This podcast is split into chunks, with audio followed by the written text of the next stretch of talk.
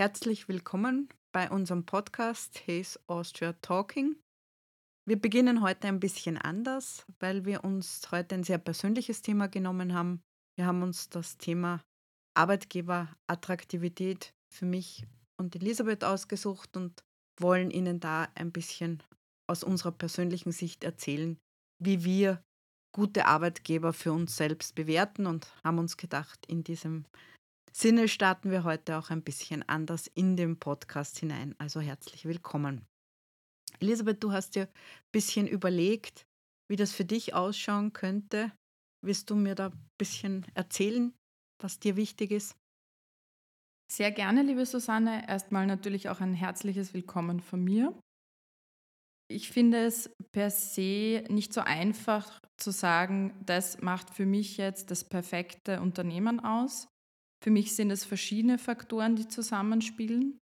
Man kann aber doch sagen, dass im groben gerade das Thema Kommunikation mir persönlich sehr wichtig ist.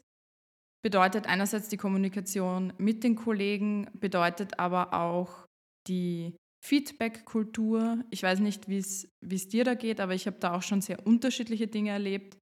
Einmal, dass man sagt, okay, ja, Feedback ist gewünscht, ist sogar gefordert, sowohl gegenüber einem selbst als auch gegenüber meiner Führungskraft zum Beispiel oder meinen Mitarbeitern. Und auf der anderen Seite habe ich doch auch schon Situationen erlebt, wo einerseits Feedback gewünscht wurde, das aber dann im Nachhinein nicht mehr behandelt wurde, beziehungsweise ähm, es wurde sich einfach, es wurde einfach angehört und damit war das Thema Feedback erledigt.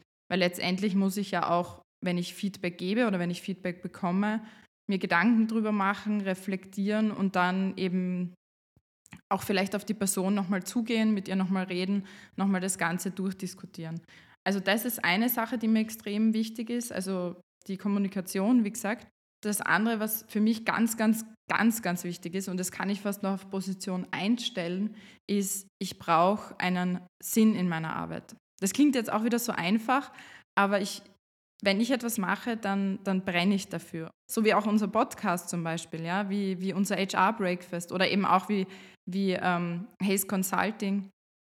Das sind alles Dinge, die mir wahnsinnig viel Spaß bringen und wo ich einfach für mich einen absoluten Sinn dahinter sehe und wo ich nicht nur für, für das Unternehmen, sondern auch für mich einfach auch einen Weiterentwicklungsprozess sehe. Wie ist das bei dir? Es ist ähnlich bei mir. Also ich denke, also ganz wichtig ist für mich die Kultur, in der das Miteinander passiert. Also mir ist es eigentlich sehr wichtig, dass ich Kollegen habe, mit denen ich mich gut austauschen kann, die vielleicht mir auch ja, helfen können, dass ich noch gewisse Skills dazu kriege, die ich noch nicht habe und gerne haben würde.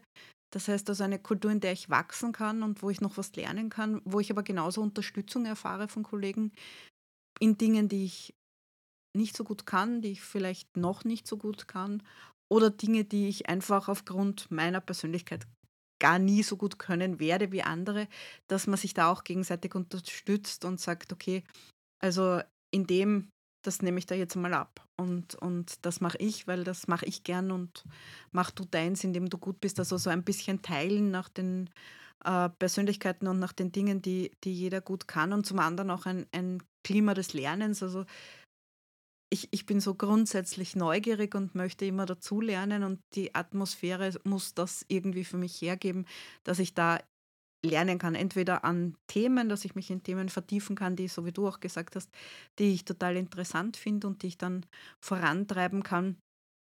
Und in diesem Kontext bin ich dann auch so wie du, dass ich sage, also da spürt man dann nicht, äh, dass es, es fühlt sich nicht wie Arbeit an. Und man macht dann einfach mehr und man versucht das dann einfach wirklich mit Herzblut weiterzubringen.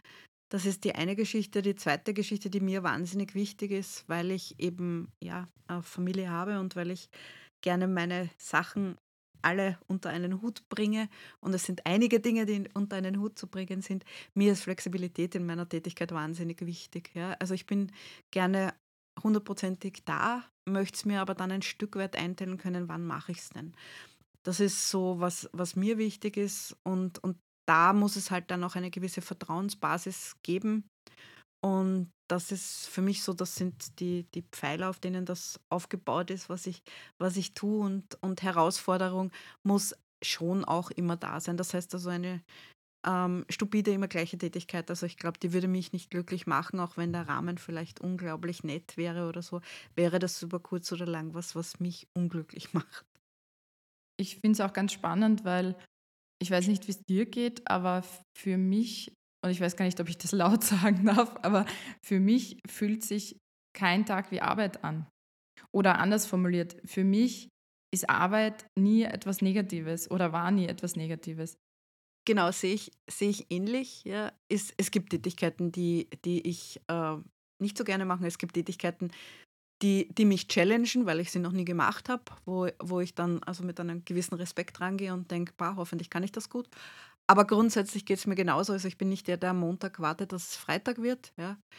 Ähm, und und ich, ich freue mich auf, auf die Herausforderungen und die Tätigkeiten. Und wenn das alles nicht stimmen würde, dann wäre es auch nicht der Platz, an dem ich sein möchte.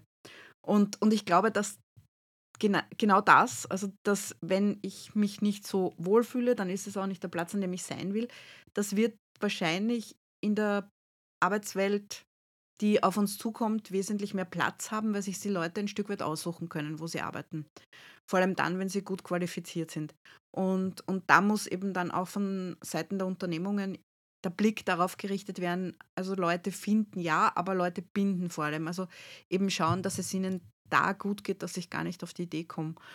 Und, und in so einem Umfeld äh, ja, können sich viele Experten treffen und viele gute Dinge können da möglich sein.